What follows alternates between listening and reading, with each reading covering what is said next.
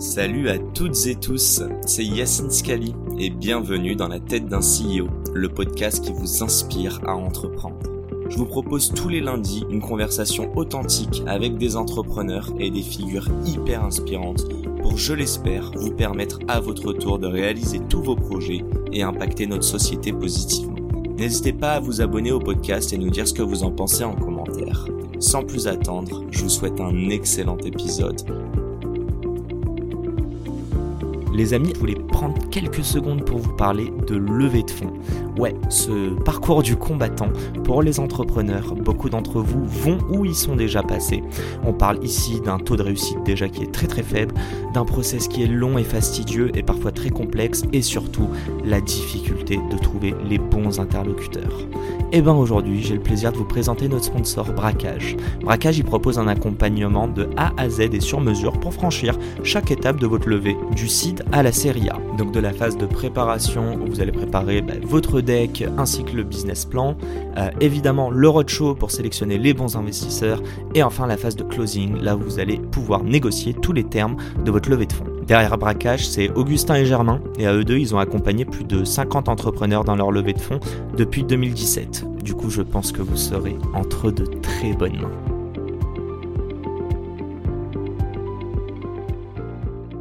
Si on revient un petit peu sur le job teaser, euh, tu, nous expliquais que justement, euh, aucune vue sur un business model. Euh, donc, en fait, est-ce que vous avez carrément à ce moment-là la vocation de faire de l'argent? Bonne question. Écoute, franchement, moi, je, c'est vrai que parfois, tu entends les histoires et je pense qu'il n'y a pas du tout de modèle unique. Quoi. Ça, c'est important de l'expliquer pour rassurer tout le monde. Tu vois. Il y en a qui disent Je sais déjà que je vais créer le leader mondial, je le savais depuis le premier jour. Bah, très bien. Nous, c'était pas, c'était pas ça. Nous, c'était, euh, je me souviens très bien, avec Nicolas, euh, dans, on était dans l'appartement de sa grand-mère. il allait au marché faire des brocolis à la poêle avec son omelette. Quoi. Tu vois, je me rappelle vraiment très bien parce qu'il mangeait que bio. Et on s'était dit euh, on avait mis le chiffre, euh, si on fait plus de 100 000 euros, on est content. Mais on avait 24 ans. Hein, sur l'année? Ouais, sur l'année, ouais. ouais. Non, non, mais attends, c'était limite la cible. Hein. Ouais. C'était, euh, tu vois, à 4 ans, quoi, limite, tu vois. Enfin, c'était un peu. ah oui, ok, C'est ça, c'était genre, si on arrive un jour, ah, c'est pas la première année. tu vois ce que je veux dire Victor, voilà, voilà. Et on avait vu le pitch, de, je me rappelle d'une jeune entrepreneuse qui avait pitché, elle, faisait 180 000 euros de chiffre d'affaires. Et on s'est dit, c'est énorme si on arrive à faire ça, ce qui est déjà très bien. Mais tu vois, on ne s'était pas dit qu'on allait faire une boîte de 400 euh, personnes. Mhm. Pas du tout. Et quand je te dis qu'on n'avait pas de business model, c'est qu'on est vraiment parti d'un problème étudiant et on a eu de la chance parce que il y avait un problème entreprise en face. Voilà. Le problème, c'est qu'ils n'arrivaient pas, eux non plus, à, parler aux bons étudiants. à recruter et surtout, donc on a commencé, c'est ce que j'aime bien dire à l'équipe euh, commerciale, parce qu'on a commencé à vendre le produit ouais. avec un PDF. On n'avait pas, pas de site internet parce qu'on n'avait pas d'équipe tech, zéro. Donc en fait, on allait voir sur un stand, on allait voir Auchan, c'est le premier client. On l'a pitché en disant personne ne sait qui vous êtes Auchan et c'est quoi les métiers chez Auchan. On imagine que c'est pas juste. Euh, placer les choses. Voilà, il n'y a pas que ça, c'est plus complexe mhm. sûrement. Et il a dit, bah, ça lui a parlé. Il a dit, ouais, euh, en fait, euh, chef de rayon, c'est comme être un, un, responsable de magasin. Tu choisis tes produits que tu vas mettre en avant, sur lesquels tu vas parier, etc. etc. Il était en coulisses de l'hypermarché, il n'était pas que dans le rayon. Et en fait, on avait cette démo qu'on avait fait avec ce prestataire, un PDF, il y avait un lien qui marchait dessus, tu vois, un. Et c'est quoi comme lien? Bah, Un lien, c'est-à-dire que tu n'avais qu'un logo qui marchait parce que c'était pas vraiment un site internet, tu vois. Ah, ok. Tu et donc tu faisais la démo. Et, donc les clients, voilà, quoi. voilà. Et les, clients disaient ah génial, tu veux pas cliquer sur le logo de Danone pour voir un peu un essai. Et voilà. Et nous on était là ah non peut-être pas ce logo. on va cliquer sur celui-là, le seul qui marchait sur la page, tu vois. Avec, et c'était, on n'avait rien quoi. Et on a financé le site avec, donc c'était 8000 euros par entreprise, ok avec un PDF, tu vois. Donc quand, quand on me dit, tu vois, c'est cher, euh, quand parfois les commerçants me disent c'est un peu, c'est dur, c'est trop cher pour le client, je dis nous on avait un PDF, on le vendait 8000 euros. Euh, et, et, ça en fait, assez vite, on a réussi à faire bah, à peu près 10-20 boîtes comme ça. Et c'est ça qui a financé le site. Que sur du PDF. Donc ce qu'on appelle un peu un, un, proof of concept aujourd'hui. quoi. Ouais, ça. Et limite, ça a été plus dur quand on a eu un site. Parce qu'on pouvait moins vendre du rêve. Ouais.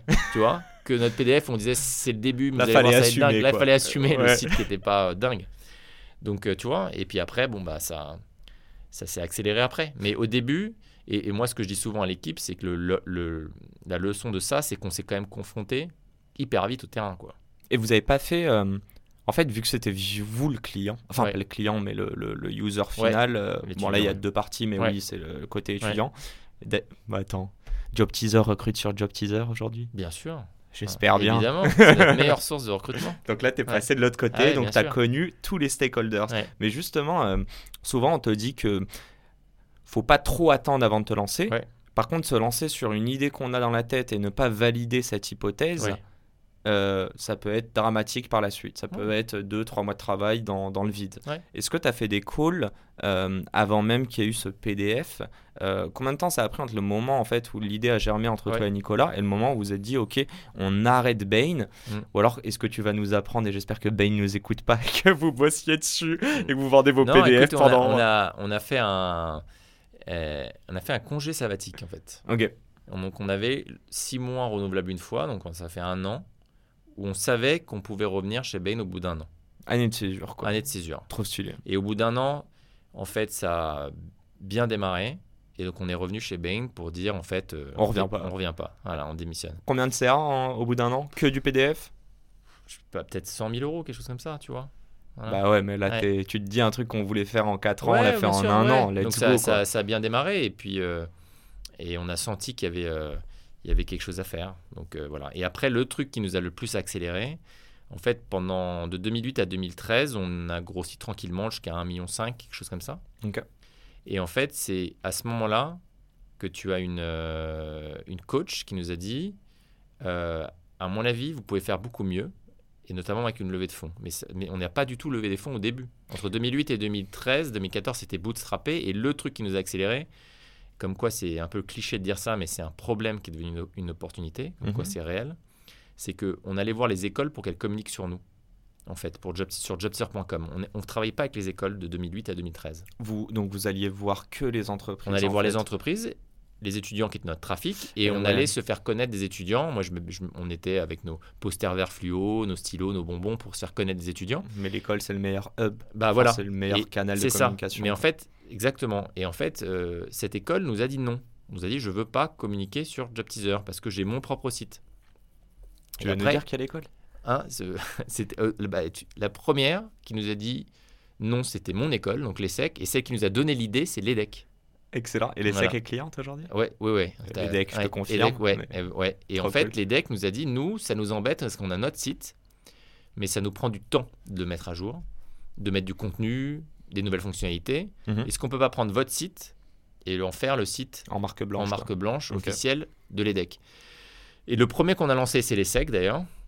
Et les SEC, c'est devenu la moitié de notre trafic en deux semaines. incroyable Donc là, on s'est dit, euh, on a trouvé un truc quoi. Tu vois, un truc qui peut être vraiment euh, différenciant. Et là, c'est devenu hyper intéressant parce que quand tu commençais à parler aux entreprises qui te disent comment tu touches les étudiants de l'EDEC et que tu leur dis je suis le site carrière officiel de l'EDEC, bah, c'est plus facile de les convaincre bien sûr sur la capacité de toucher les étudiants. Et après, tout le sujet, c'était lever de fonds. Plus on aura d'écoles, plus on aura d'étudiants. Et donc, c'est ce qu'on a fait. Et donc, et avec ces 750 universités en Europe aujourd'hui. Et puis c'est hyper vertueux parce que je me dis que les étudiants, moi je l'ai vu, hein, tu as des fiches, on te ramène, on te dit ah, euh, je- moi je voulais aller en VC, bah, j'ai vu toute la liste des, des étudiants de l'EDEC qui étaient en VC. C'est comme ça que tu rajoutes des nouvelles entreprises euh, dans ton réseau. Donc en gros, ouais, c'est l'étudiant via l'école qui te ramène des entreprises, mais l'école qui te ramène via l'étudiant. Et puis Exactement. Tu as des effets réseau. Non, Ouais. c'est ça. Et tu as même euh, des effets réseau euh, du type. euh, d'une école à l'autre Ouais. Ah, bah oui, cool, ça, Parce que tu as une école qui va dire aux autres écoles, quand on ouvre un pays, ils peuvent pas parler aux entreprises tant qu'on n'est pas assez d'écoles. Ok. Parce qu'il faut plus de X écoles pour que l'entreprise soit cliente. Elle ne viendra pas pour une. Mhm. Et donc en Finlande, tu as, je sais pas, 10, 11 universités qui se sont mis d'accord pour lancer en même temps. Comme ça, nous, cool, ça. on aurait du contenu. Et on a des entreprises qui vont convaincre les universités. Tu as une entreprise, comme elle a un point de contact, tu vois, pour communiquer sur plein d'universités, ça l'embête quand une université n'est pas dans le réseau. Donc Si elle va, appeler, ouais. voilà, elle va appeler l'université et elle va dire ça serait bien que vous soyez dans le réseau Job Teaser. Donc voilà, donc tu as les effets réseau. euh, C'est vos plus gros ambassadeurs, du coup, c'est école, entreprise, peut-être pas les étudiants si, aussi, si, aussi. parce que tu peux avoir un étudiant qui rentre dans son entreprise Et qui et dit, qui oh, dommage. on n'est pas sur Job Teaser Ouais. ou euh, qui est dans son école et qui dit euh, j'aimerais bien Donc c'est vachement important d'avoir euh, des étudiants derrière. Je, vais, euh, c'est voulu, je vais un peu être méchant. Mm. Euh, de 2000, enfin pendant 5 ans, du coup, 2008-2013. Tu t'aurais pas pu voir ça avant. Je Ouais. sais pas comment non, le dire gentiment non, parce que c'est une Ouais. opportunité. Ouais. Mais vous avez jamais vu des limites, un petit plafond de verre Si, ou- bah un peu. hein. Au bout de 5 ans, c'est clair, je te dis, euh, on faisait près un peu plus d'un million. euh, On était rentable par contre. Donc ça, c'est important. Vous vous caractérisiez comme une start-up ou pas du coup? Ouais, je pense. Même s'il n'y en avait pas beaucoup. Mais t'as raison, c'est pas. euh, Start-up rentable sans lever de enfin, non, c'est plus simple sans lever de fonds, mais ouais. c'est vrai. Et, mais on se posait des questions, ouais. Euh, mais après, euh, écoute, euh, il y avait déjà des acteurs qui faisaient un peu ça, à l'époque, qui n'existent plus aujourd'hui d'ailleurs. Mais on n'avait pas pensé, non, tu vois, directement, que ça soit possible de convaincre les écoles de nous rejoindre comme ça. Parce que c'est quand même un pari, parce qu'il faut quand même convaincre, tu vois, on a, sincèrement, je, je crois qu'on a quasiment 100% des écoles de commerce, hein, ou des écoles d'ingénieurs en France maintenant. Il les faut toutes. Si tu n'en as que 10, 20%, ça marche pas. Toi qui racontes des histoires, est-ce que le plus gros skills, et là je le prends par rapport à cet exemple précis, c'est pas l'écoute en fait? Ah bah, si- enfin, il y, a- il y a les deux. Il y a, il y a effectivement être capter les tendances de marché. Ça, c'est un gros travail d'entrepreneur. Tu vois, j'essaye moi. euh, c'est mon job de regarder ce qui se fait à côté, écouter tes clients, aller en rendez-vous, aller voir les écoles. C'est clair, t'as Mhm. raison. Et la deuxième, c'est la capacité à les convaincre, quand même. Parce que quand tu commences et que t'as rien, tu lances un nouveau pays. Euh, bah, il faut quand même aller embarquer quoi. Tu vois. Ouais, mais il faut une certaine humilité Ouais, quand ouais, tu arrives à 1,5 million et que tu te Ouais. dis, euh, Ouais. enfin, ok, en fait ce client il veut ça. Tu sais, parfois on dit, ah oui, on verra, et puis tu sais, ça, c'est dans ta roadmap à plus Ouais. 10, 10 Non, ans. quoi. clair. Et là tu te dis, ok, let's go. Ouais, on a Vous tout avez- shifté là. En fait, on Combien a de tout temps shifté. ça a pris à prendre En fait, c'est assez marrant parce que quand l'école a dit est-ce que vous pouvez venir devenir notre site euh, carrière, Mhm. on avait un tech, un ou deux, je pense. Et donc, euh, donc on est revenu le voir, il s'appelait David, et on lui a dit David, euh, est-ce que tu peux tr- transformer Job Teaser Ouais. d'un site web, vitrine un peu, tu vois, à un logiciel, quoi. Et il a dit mais les gars, euh, Tu me mets CTO Ouais, et je euh, recrute pourquoi 30 pas, personnes. mais quoi. je suis tout seul. Et on a quand même réussi, puis on a recruté derrière, hein, évidemment, pour assurer. Mhm. mais c'était quand même un pari de shifter tout. Et on, effectivement, ce qu'on a bien fait, parce qu'on a fait des erreurs, on a mis du temps, c'est long, 5 ans sans doute, tu vois, avant, comme tu dis. Par contre, une fois qu'on a détecté cette opportunité, on y allait à fond. Et ça, c'est l'autre peut-être, puisque c'est un peu le thème euh, des conseils pour euh, des gens qui veulent entreprendre, c'est que Mm. tu vois bien que tu, ton concept de départ peut vachement évoluer, tu vois, avec le temps. Puisqu'on a commencé par des pages entreprises, des vidéos métiers, Mhm. et maintenant, c'est un site dans les écoles, un logiciel, tu vois. Donc, c'est peut-être que demain, ça sera quelque chose d'encore euh, différent, je sais pas. Mais c'est pour te dire que ton concept, avec l'écoute, comme tu dis, il faut être capable de sentir que tu as une opportunité et de shifter tout d'un coup parce que tu penses que c'est un meilleur. euh, Mais il faut faire une preuve d'une grande humilité alors dans ce cas-là. Pour te dire que même si demain tu arrives à faire 10 millions de CA, Mm. bah, en fait remets-toi en question parce que potentiellement tu as 7 personnes qui est en train de te mettre le doigt sur euh, Ouais, 100 millions de CA. ouais, c'est ça. sur une- ouais, ouais, tu as raison. Après, nous, c'est dans notre culture. On a vachement travaillé la culture job teaser et. Mhm. Et euh, Parce que on- tu aurais pu choisir de dire euh, Ouais. allez, on fait x2 en 3-4 ans Ouais, et ouais. c'est déjà très bien d'avoir une clair. boîte qui fait euh, plusieurs sûr. millions de CA par an. Non, c'est clair. Pourquoi cette envie d'aller faire ouais, encore plus comme tu dis? Bon, parce qu'on avait cette, cette envie de toucher plus d'étudiants. Et qu'avec ce modèle-là, quand C'est tu vois que ça, d'un coup, ça fait moitié de ton trafic, tu dis là, tiens un truc qui, est- qui nous permet de faire mieux notre mission. Plus vite, quoi. Eh ben aujourd'hui, j'allais dire c'est quoi qui te rend le plus fier, mais bon, Mm. je pense que je la connais la réponse. Peux y répondre évidemment, mais si tu peux nous dire aussi à travers ça, c'est quoi les, le ou les KPI, les indicateurs clés Mm. que tu regardes euh, les plus importants quotidiennement ou hebdo, hebdomadaire ouais. Alors, ce dont, ce dont je suis le plus fier, alors moi, j'avoue que c'est un défaut d'ailleurs. Je pense qu'il ne faut pas être comme ça, mais je- on fait tu vois, des petits déjeuners avec l'équipe et on m'a posé cette question. Est-ce que je suis fier? Et en fait, euh, je raisonne pas trop comme ça parce que c'est pas terrible d'être comme ça, mais je suis plutôt en train de regarder le prochain coup et j'aime pas trop me dire ah c'est bien parce que j'ai un peu une peur. T'aimes pas célébrer les victoires? Ouais, j'ai un peu une peur inconsciente de dire si je célèbre, je vais me, je serai moins à fond. Ce qui est un peu une, d'ailleurs, quand on regarde les neurosciences, une, une bêtise parce qu'il vaut mieux construire et consolider, et tu vois, pour que ça donne un socle. Moi, je suis plutôt à me projeter sur le coup d'après. Ok. Donc, c'est rare que je regarde derrière moi en disant ah c'est plutôt cool. mais euh, insatiable du coup. Ouais, c'est ça, c'est ça le problème, c'est que tu Mhm. mets la barre un peu plus loin et c'est quand même une des recettes qui t'empêche parfois d'être à fond euh, et quand tu te mets tout le temps épanoui parce que tu te mets toujours une limite euh, plus loin. Donc si, si j'entends bien, t'aimerais parfois ou t'aimerais te forcer à. Bah, j'essaye, à là, je célébrer fais, des je fais vachement de, tu vois, de méditation en ce moment Ok. pour justement être ancré dans le présent, regarder ce qui marche bien aujourd'hui plutôt que d'être toujours dans le coup d'après. Je pense que c'est important de se poser, tu vois, parfois. T'es, t'es juste un angoissé, un stressé Ouais, plutôt, ouais. Ouais. ok, c'est bon. Ouais, ouais, ouais, tout à fait. On, se, on se comprend. Voilà, exactement. Donc, euh, donc, euh, donc, mais c'est donc euh, c'est les sujets qui m'intéressent et sur lesquels euh, que je bosse pas mal. Et les- pour répondre à ta question des indicateurs, Mhm. Euh, je regarde beaucoup en ce moment dans le contexte actuel, qui est plus compliqué, euh, global et économique. Mhm. On regarde beaucoup plus la rentabilité, quoi. C'est-à-dire euh, des indicateurs qu'on appelle cash sur euh, EBITDA. euh, euh, tu vois, on regarde beaucoup plus euh, où est ça va être notre quoi notre point d'équilibre parce que le niveau de burn, c'est-à-dire de perte qu'on fait par mois, Mhm. euh, pour le réduire de plus en plus, et de voir qu'on a euh, un chemin où euh, on va être de plus en plus proche d'être rentable. Et ce qui est l'objectif de cette année. Cette année, fin d'année, on doit avoir euh, dépasser le, le seuil euh, tu vois, de, de rentabilité. C'est l'objectif. Donc il y, a- plus d'argent sur les 50 millions euh, levés euh, il reste de l'argent. 3 Et- ans. non, non, il reste, heureusement. ans, même. mais en fait, nous, on a levé des fonds pour. On est, en fait, notre modèle est rentable. Il est rentable sur la France. Oui, mais en fait, j'allais te demander, ok. Voilà, mais C'est l'ouverture internationale. Ouais, parce que Mhm. tu es obligé, parce que tu as une phase où tu vas convaincre les écoles. Dépenses elle ne paye pas. marketing. Elles payent- L'école ne paye pas. Donc ça voudrait dire que tu as une phase où tu essaies de les convaincre? Et voilà, tu as une phase de 1-2 ans où tu dois créer ton réseau d'écoles et tu gagnes 0 euros. Ah, je savais pas Voilà. du tout ça. Et après, c'est les entreprises qui payent pour diffuser leurs offres et leur contenu marque employeur dans ces écoles. Malgré que tu es déjà euh, je ne sais combien d'écoles en France.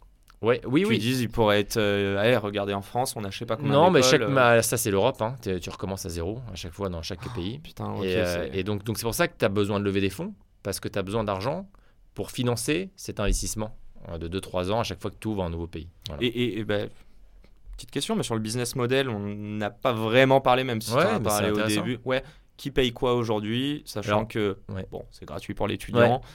Je pense que c'est l'entreprise qui paye le C'est plus. ça. Mais en fait, c'est c'est intéressant parce que c'est un business model assez innovant. Tu vois, quand j'ai quand je suis allé au, au- convaincre une école de commerce euh, italienne, euh, c'est l'école polytechnique, la Business School de, de Milan.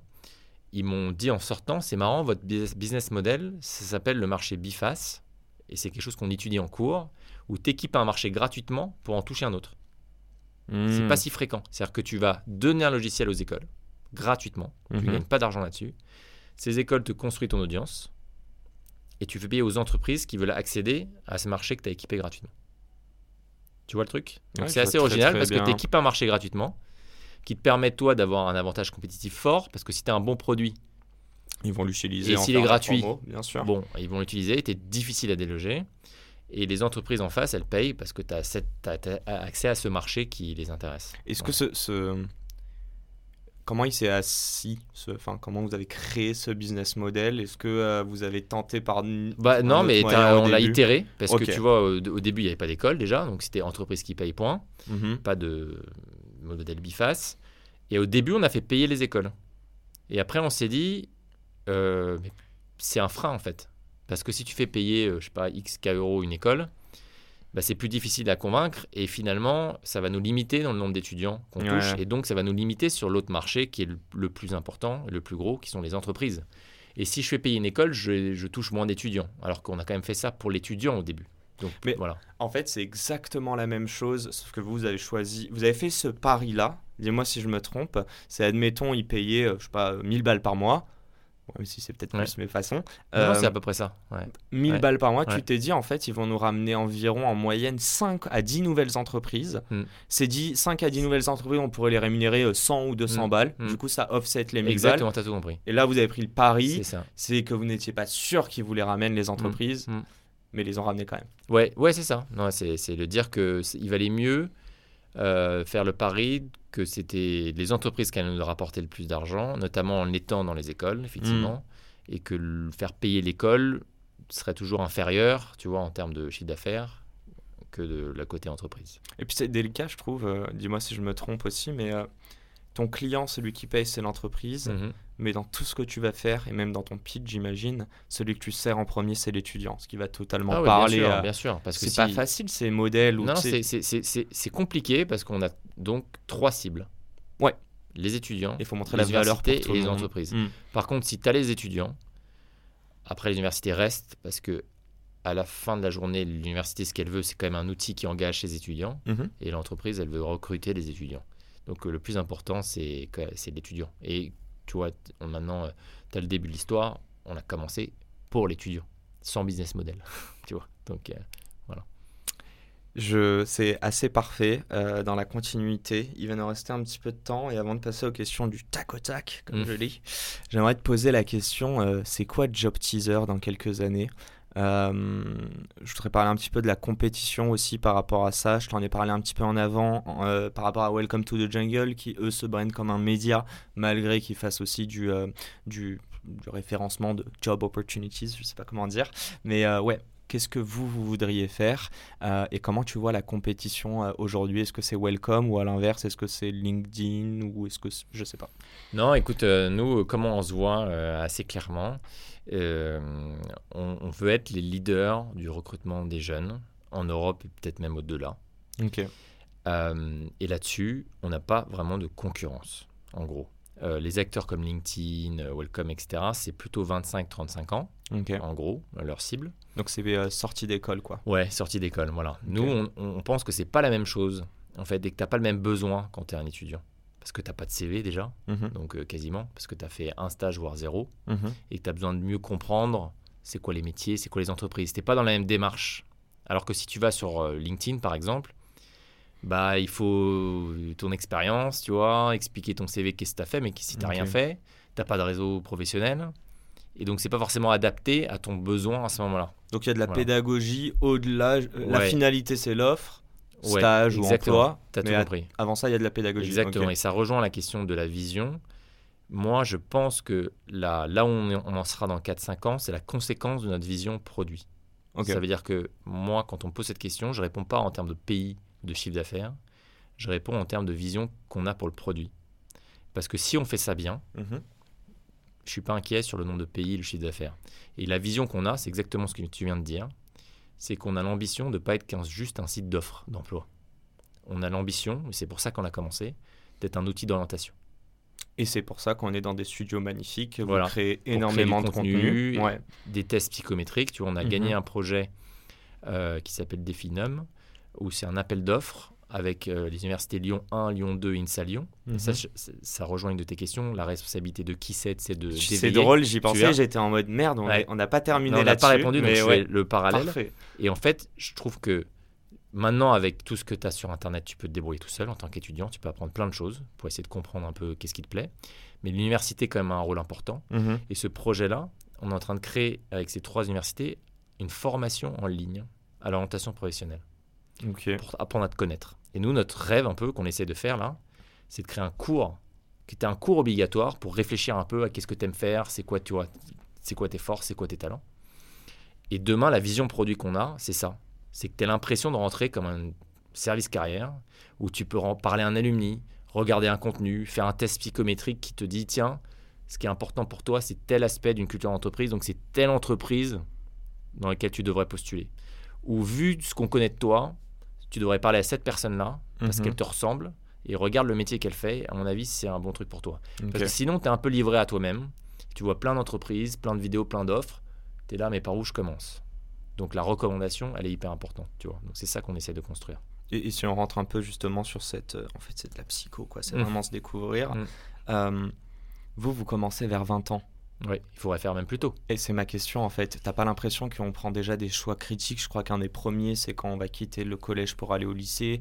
Bon, je connais plus du tout les nouveaux systèmes aujourd'hui. Je crois qu'il n'y a plus les mêmes bacs S, Ouais, ouais, et non, tout. ça a Mais, changé, je crois. ouais. mais c'est déjà là où on non, le t'as disait. raison, T'ouvres t'as des portes et t'enfermes d'autres Euh, parfois. Tu as raison. Je pense qu'il faut rester. euh, donc, c'est une question qu'on se pose, ça, de Mhm. revenir un cran avant au moment de ta choix de ton choix de formation. Parce que ton école, ton université peut structurer des choses. Maintenant, moi, je reste quand même euh, plutôt optimiste par rapport à ça. Et je crois qu'il n'est jamais trop tard pour euh, changer de voie. Donc l'éducation nationale, tu penses pas pourrait aider là-dessus? Si, évidemment qu'elle pourrait aider, je dis pas le contraire. Mais ce que je veux dire, c'est que c'est pas parce que tu t'es trompé à 20-25 que c'est fini, tu peux pas changer, tu vois. Mhm. Il y a des gens qui se révèlent à 35, qui se disent en fait, moi je plaque ça, Bien sûr. Ma passion, c'est, euh, tu vois, de faire X ou Y. Et qui, euh, tu vois, j'avais euh, une discussion l'autre jour avec, avec euh, une, une amie qui a tout plaqué euh, pour devenir euh, journaliste sportif, tu vois. Que- Hello. voilà, c'est peut-être ce qui va t'arriver, j'ai l'impression, Yacine, vu notre conversation. Donc, tu- non, mais, non, mais tu vois, et à un moment, euh, c'est pas trop tard. Je pense que oui, il y a un petit côté, on se ferme des portes, etc. Mais à un moment, tu peux tellement apprendre vite toi-même, là, aujourd'hui, je trouve, Mhm. euh, plus qu'avant. Je me disais, en même en venant, tu vois, à, cette- à cet échange, je me dis, c'est dingue la chance qu'on a, quand même. Je parlais de, de psychologie, de développement personnel. T'as tellement de trucs que tu apprends en ligne, là, je trouve, avec des podcasts comme celui-ci, des, des trucs qu'on on n'avait pas avant, quand même. Ouais, tu vois, pour sûr. apprendre des choses, si tu as envie de l'écriture de scénario, si tu as envie de t'y mettre, t'es pas obligé de faire un master, tu vois. Tu peux Ouais, acheter trois bouquins et regarder des tutos, des vidéos. Tu peux te Former Adrien Ledoux. Par exemple. Donc voilà, donc tu vois, voilà. Donc je pense que c'est c'est jamais trop tard pour faire des gros changements. Et, et, euh, juste, euh, j'ai pas vraiment. En fait, j'ai entendu ça, donc je sais Ouais. pas si c'est vrai. Est-ce que toi, tu as des vues Je crois qu'en Scandinavie, Ouais. c'est justement une des questions qui se pose assez tôt. Euh, Ouais, c'est je vrai crois que, que- c'est au collège ou au lycée. Ouais, t'as raison, ils sont plus avancés que nous sur euh, justement assez vite Ouais. euh, se poser des questions d'introspection dès le plus jeune âge. Mais Donc, t'as vu raison. une diff, toi, quand t'as essayé de vendre Job Alors, Teaser on voit que les. Oui, parce que on voit que tu ou- vois, on a développé des tests psychométriques Mhm. et, qui s'appellent Marco notamment et Esther. Il y en a un, c'est pour comprendre tes leviers de motivation. Et l'autre, c'est pour comprendre tes valeurs professionnelles. Est-ce que c'est euh, l'impact, le sens, l'argent, euh, le prestige qui compte pour toi Donc il faut plutôt telle ou telle entreprise. Mhm. Et ces tests, on est en train de les pousser dans les écoles. Et tu as des écoles comme euh, je sais pas, l'EM Lyon qui a décidé que tous ses étudiants passeraient les tests Job Teaser. Trop cool. Quand même plutôt cool. Et pour répondre à ta question, c'est en Scandinavie, presque, que ça a eu le plus d'impact positif au début. Parce qu'ils sont vachement dans ce côté, c'est important de te connaître et fais ce que tu kiffes. Et si vous avez des tests qui permettent à nos étudiants de se poser les bonnes questions, plutôt que de foncer et de se rendre compte qu'ils sont pas au bon endroit, Mhm. bah c'est cool. Donc on les déploie et on va créer un cours dédié test job teaser. Voilà. Donc euh, oui, euh, c'est clair qu'ils sont assez euh, en avance là-dessus.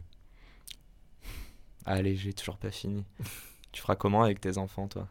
Ah, j'en ai trois là déjà. Donc Bah, Ils ont quel âge? Ils ont 9, 6 ans et demi et presque un an. Donc tu as une petite fille là de 11 mois. Quand est-ce que tu commences à éveiller leur conscience à ce niveau-là Sachant que, dis-moi si c'est le cas pour toi Mm. aussi, moi jusqu'à mes 16-18 ans, enfin de mes 7, je pense à, à ce moment où on a commencé à entendre parler du mot bac, Ouais, c'est clair. j'étais en PLS. Ouais, et en fait, c'est ça aussi, c'est que je voulais mon bac. Et en fait, arrivé à 16-17 ans, j'étais comme, ok, le bac, je crois comprendre que je peux l'avoir, Hmm. mais je sais pas, en fait, je- qu'est-ce qui se passe derrière? Ouais, bien sûr. Non, mais je pense qu'il faut pas. Moi, je- ce que j'essaye de faire, c'est de. Et j'essaye de me réfréner là-dessus, c'est pas de leur mettre de pression. Tu vois, quand tu as une mauvaise note, euh, Ouais. avec ma femme, on est là, mais comment c'est possible Tu vois, et donc on essaie de, de se calmer là-dessus. Donc, je dirais pas les éveiller, mais j'essaie de, comme je te disais, de regarder ce qu'ils aiment faire. Tu vois, par exemple, c'est- ça, et ça se voit assez vite. Tu vois, l'aîné, euh, Constantin, il adore construire des trucs. Il déteste jouer avec. Mais si tu lui dis construis ce truc, tu crois qu'il va le faire Ou parce bah, que tu lui dis il ah va non, être en mode je- euh, non? Ah non, ah non je, je- écoute, moi, mes parents il m'ont aime toujours dit il- fais du théâtre et c'est. Non, mais j'ai il même pas besoin de lui dire, tu vois ce que je veux dire, c'est Ouais. que euh, moi je pouvais jouer, euh, on parle de jeu mais c'est pas grave, c'est marrant, des heures Lego Playmobil, je me racontais des tas d'histoires, tu vois. Lui, c'est que la construction qui l'intéresse. Une fois qu'il a fini, c'est dans un coin, donc il a 15 techniques dans sa chambre, il joue pas avec. C'est quoi Mais des techniques c'est les Lego techniques, c'est des sortes de grosses voitures un peu compliquées à construire. Ah, ok. ouais, Tu vois Star Wars dans ouais, le voilà, genre. bon, bah voilà. Et donc c'est assez compliqué ce truc. Mais donc ça veut dire, ouais, c'est- clair, tu fais une fois par an le cadeau.